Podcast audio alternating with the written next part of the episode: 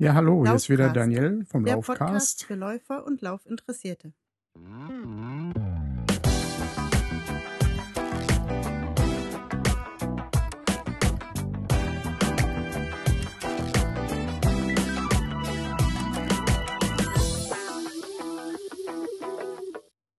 Laufcast Episode 33 Endlich Frühling.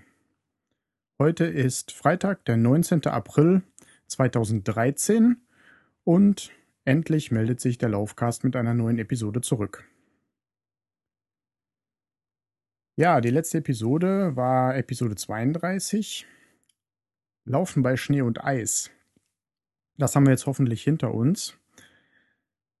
Diese Episode hat jetzt lange auf sich warten lassen und das endlich Frühling kann man halt auf das Wetter draußen beziehen, kann man auch genauso gut darauf beziehen, dass der Laufcast vielleicht seinen zweiten Frühling jetzt erlebt.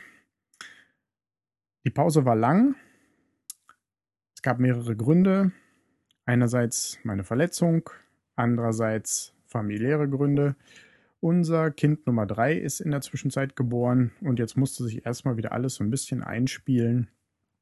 Und ja, das war dann alles gar nicht so einfach, da noch ein bisschen Zeit zu finden für dieses Projekt. Jetzt, da wir uns alle so ein bisschen eingelebt haben, lasse ich den Laufcast nochmal aufleben und ja, melde mich jetzt zurück mit dieser Episode. Unter anderem habe ich auch gemerkt, als das Wetter jetzt besser wurde, dass trotz, trotz äh, keine, oder sagen wir so, trotz dass keine Episode veröffentlicht wurde in der letzten Zeit, der Laufcast doch neue Hörer dazu gewonnen hat. Ich denke, das schiebe ich jetzt einfach mal auf das schöne Wetter. Draußen wird es wärmer, draußen wird es schöner, draußen scheint die Sonne. Ostern ist vorbei, die Leute wollen vielleicht jetzt ein bisschen wieder fit werden. Und aus diesem Grund ist vielleicht der ein oder andere Laufanfänger über den Podcast gestolpert und hat ihn jetzt abonniert und einige Folgen nachgehört. An diese Laufanfänger würde ich mich mit dieser Episode oder mit dem Großteil dieser Episode jetzt erstmal wenden. Und zwar habe ich eine Laufgeschichte rausgesucht. Es ist nicht ganz meine Laufgeschichte, aber es ist eine schöne Geschichte, die vielleicht verhindert, dass der ein oder andere von euch typische Anfängerfehler macht und dann vielleicht demotiviert wird und dann das Laufen schneller wieder dran gibt, als er eigentlich sollte und könnte. Genau. Die Geschichte habe ich mir hier aufgeschrieben und würde diese Geschichte ganz gerne euch jetzt nochmal näher bringen. So, du hast dich entschieden, dich von der Couch zu erheben, die Chips wegzulegen und loszulaufen. Ich sage, gut für dich, für diese große Entscheidung. Ich werde hier über einige der Fehler, die ich gemacht habe, berichten, damit es dir hoffentlich hilft, die gleichen Fehler zu vermeiden. Ich erinnere mich, als ich mit dem Laufen angefangen habe, bin ich drei bis sogar vier Tage hintereinander gelaufen. Zugegeben, ich lief keine langen Distanzen, als ich gerade erst angefangen habe, aber mein Körper war an das Laufen nicht mehr gewöhnt, und ich habe ihm nicht die Erholungspause gegeben, die erforderlich ist. Schließlich zwang mich mein Körper, ihm eine lange Erholungszeit zu gönnen, die ein paar Tage dauerte. Am Anfang muss man den Körper sich auf eine neue Übung einstellen lassen. Du willst laufen, aber dann musst du deinem Körper die Gelegenheit geben, sich zu erholen. Am Anfang viel zu früh zu viel zu wollen, wird mit ziemlicher Sicherheit zu Verletzungen führen. Höre auf deinen Körper. Um mit ihm im Einklang zu sein, musst du in dich horchen, wie sich dein Körper nach dem Lauf anfühlt, am gleichen Tag, einen Tag später oder sogar zwei Tage nach dem Lauf. Wenn dein Körper dir suggeriert, wir nehmen zwei Tage frei, dann gib euch zwei Tage frei. Vertraue mir, du musst deinem Körper sehr sorgfältig zuhören. Deine Belohnung für das Reinhorchen? Ein starker nächster Lauf. Mach dir einen Plan. Ich hatte keinen Plan, als ich mit dem Laufen begonnen habe. Mit der Entscheidung, mit dieser wunderbaren Sportart Laufen zu beginnen, solltest du dir eine Reihe von guten Anfängerplänen ansehen und deinem Favoriten dann auch folgen. Denke daran, der Plan ist dazu da, den Lauf zu erleichtern. Nicht einfach direkt in die Schuhe, ab durch die Tür und direkt auf Hochtouren laufen. Das wirst du nur eine sehr kurze Strecke durchhalten und dann wird es dich wahrscheinlich entmutigen. Also hörst du mit dem Laufen auf. Ein Plan mit kleinen Zielen wird dir helfen, das Laufen zu erleichtern. Er wird dich motivieren und wenn du die nächste Stufe des Plans erreichst, gibt es dir ein großes Gefühl der Erfüllung. Und man fühlt sich wirklich als Läufer. Dehnen, dehnen und dehnen. Meiner Meinung nach sehr wichtig und ich habe es auch nicht immer getan. Es gibt Läufer, die stolz verkünden, dass sie nie Stretching machen. Gut für sie. Ich empfehle es. Stretching hält dich flexibel. Ich habe immer das Gefühl, dass wenn ich mich nicht dehne, meine Muskeln sehr straff werden und sich somit die Chance von Verletzungen erhöht. Ich stretche mich immer nach jedem Lauf. Dabei konzentriere ich mich gezielt auf die Waden, Oberschenkel, Oberschenkelrückseiten, Rücken und Schultern. Ich finde, Stretching sollte ein sehr wichtiger Teil deines Laufplans sein. Beachte bitte, dass du als Läufer, wie sonst im Leben auch, du bist und sonst niemand. Damit meine ich, dass man sich nicht plötzlich für Haile Gebrselassie, Paul Tergat oder Patrick Macau halten soll, nur weil du mal einen Artikel über einen Marathon oder Ultralauf gelesen hast.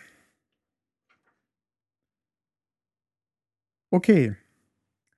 Ja, ich habe diesen Fehler gemacht. Ich erinnere mich, Bücher von Ultralauflegenden Ray Zahab oder Dean Canazes gelesen zu haben und gedacht habe, ja, ich kann so sein wie sie. Ich dachte, ich wäre Ray Zahab und habe mein Laufpensum von 22 Kilometern in der ersten Woche bis zu 50 sehr schmerzhaften Kilometern in der nächsten Woche hochgeschraubt. Meine längsten Läufe bis zu diesem Punkt waren 6,5 Kilometer, aber nachdem ich das Buch gelesen habe, erhöhte sich dieser Wert auf 16 Kilometer, was schon richtig krass war. Das führte dann auch schnell zu einer Verletzung und setzte mich für eine Woche außer Gefecht. Wenn du einen Plan abgearbeitet hast und die Laufleistung erhöhen willst, verwende immer die 10%-Regel. Niemals die wöchentliche Laufleistung mehr als 10% gegenüber der Vorwoche erhöhen. Ein Rechenbeispiel. 16 Kilometer in Woche 1 gelaufen, also nicht mehr als 17,5 Kilometer in der folgenden Woche. Falls ein schnellerer Läufer auf der Straße an dir vorbeizieht, kümmere dich nicht um das schnelle Tempo. Versuche nicht mitzuhalten. Laufe deine eigene Geschwindigkeit. Viele Male habe ich versucht, den Überholenden einzuholen oder zumindest die gleiche Geschwindigkeit zu halten. Es endete jedes Mal mit viel zu schnell außer Atem zu sein und selten auch in Übergeben. Wenn du nachher eine Weile ruhig gelaufen bist, das Laufen als Gewohnheit in dein Leben integriert hast kannst du anfangen mit Intervalltraining, um aus der Routine auszubrechen und deine Schnelligkeit zu fördern.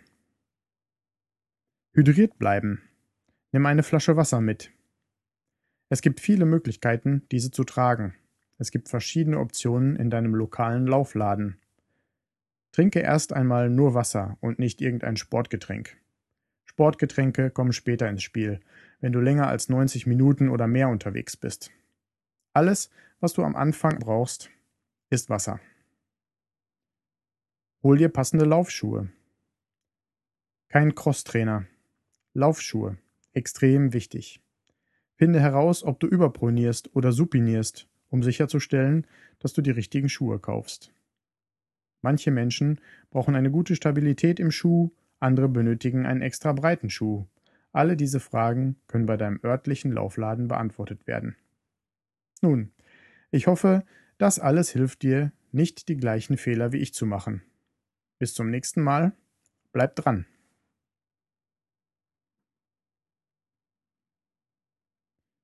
Ja, soweit die Laufgeschichte, die ich mal rausgesucht habe. Wie gesagt, sie entspricht nicht ganz meinen Erfahrungen. äh, obwohl sie sich teilweise deckt, kann man sagen. Also es ist jetzt nicht meine Historie, die ich vorgelesen habe, aber ich fand sie äußerst passend und es ist wohl der ein oder andere Tri äh, Tipp für Laufanfänger dabei und ich hoffe, der ein oder andere von euch kann diese dann auch umsetzen und hält sie vielleicht im Hinterkopf. Was ich ganz gerne noch hinzufügen möchte an dieser Stelle, ist, dass es sehr, sehr wichtig ist, zumindest wenn man Laufen als Gewohnheit schon in seinen Alltag integriert hat, dass man Rumpfstabilisierungsübungen macht. Ich weiß nicht, inwieweit der ein oder andere Hörer ähm, schon alle Folgen gehört hat und weiß, dass äh, ich jetzt hier die Verletzung habe. Aber natürlich seit dieser Verletzung ähm, weiß ich hundertprozentig, dass es ganz, ganz wichtig ist, Rumpfstabilitätsübungen zu machen. Diese sind sehr wichtig, um der Wirbelsäule Halt zu geben und sie zu stützen. Beim Laufen benutzt man ja ganz schön viele Muskeln, aber die Rumpfmuskulatur wird da so ein bisschen vernachlässigt und die sollte extra gestärkt werden. Das kann ich noch als Tipp hinzufügen. Okay. Gut, soviel erstmal zu dem ähm, ersten Punkt. Da ist mein Sound. Der zweite Punkt, den ich in dieser Episode noch gerne ansprechen würde, ist, es gibt ähm, in nicht allzu ferner Zukunft die erste Laufmesse in Dortmund. Und zwar nennt die sich Fit for Run und findet ähm, von 10 bis 18 Uhr in der Helmut-Körnig-Halle statt. Und zwar am Sonntag, den 28. April. Frage an die Hörer. Ja, da habe ich in der letzten Episode nochmal gefragt, macht ihr Crosstraining, Schwimmen, Radeln und so weiter? Zu dieser Frage habe ich äh, einiges Feedback bekommen. Vielen, vielen Dank dafür. Und da hat mir unter anderem der Kai eine E-Mail geschrieben, die ich jetzt gerne teilweise zitieren möchte. Und zwar hat er geschrieben zur Hörerfrage des aktuellen Podcasts. Ich bin bis jetzt auch durch den Winter gelaufen. Kälte und Regen stören mich da wenig. Vor Schnee und Eis habe ich dagegen durchaus Respekt und halte mich dann lieber mal zurück. Um mein Fitnesslevel nicht abzubauen, habe ich mir für das Fahrrad eine Rolle gekauft, um so meine Bewegungen äh, bekommen zu können, ohne einen Sturz zu riskieren.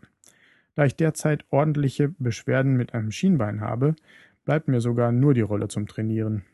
Ich denke aber ähm, hier auch eine gute Ergänzung zum Laufsport bekommen zu haben. Die körperliche Belastung ist eben doch eine ganz andere und so entsteht ein gutes Sportgesamtpaket. Parallel zum Laufsport geht es bei mir noch wöchentlich zum Kendo.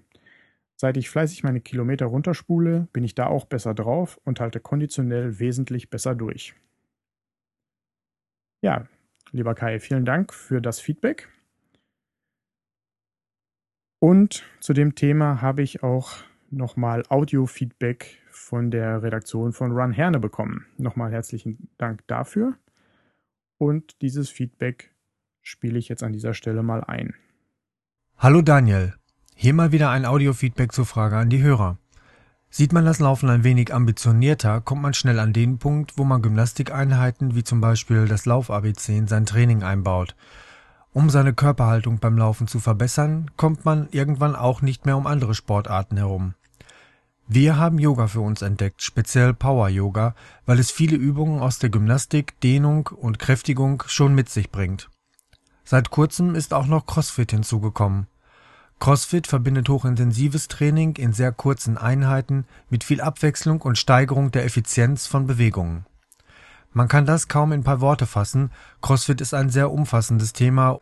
Man findet im Internet mittlerweile sehr viele Infos dazu. Die Läuferweisheiten. Eine Änderung des Lebensstils beginnt mit einer Vision und einem ersten Schritt. Das hat Jeff Galloway gesagt, ein sehr erfolgreicher Lauftrainer und Laufguru. Das Thema Feedback. Ja, ich würde mich ganz doll über Feedback freuen, so wie ich es bekommen habe zu meiner Hörerfrage, aber auch generelles Feedback zu dem Format an sich, zum Laufcast, zu einzelnen Episoden, zu dieser Episode. Schreibt mir ganz gerne einen Kommentar unter laufcast.de. Bei Twitter bin ich zu erreichen unter @laufcast. Bei Facebook hat der Laufcast jetzt seine eigene Seite, laufcast.de, also facebook.com slash laufcast.de. Oder schreibt mir einfach eine E-Mail an daniel.laufcast.de.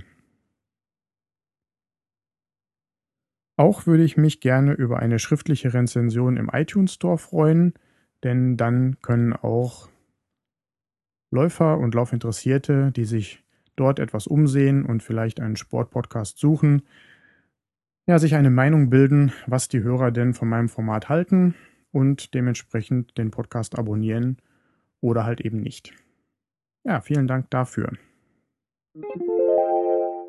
So, dann bin ich jetzt soweit durch mit dieser Episode.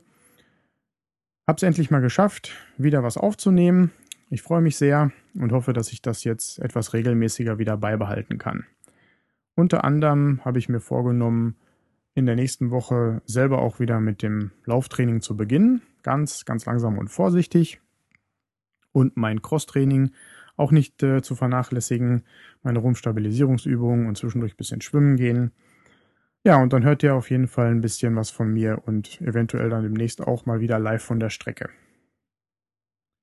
Vielen Dank fürs Zuhören erstmal für diese Episode. Würde mich freuen, wenn wir uns in der nächsten Episode wieder hören. Wenn es euch gefallen hat, empfehlt mich gerne weiter. Und ich verbleibe mit einem Run Happy.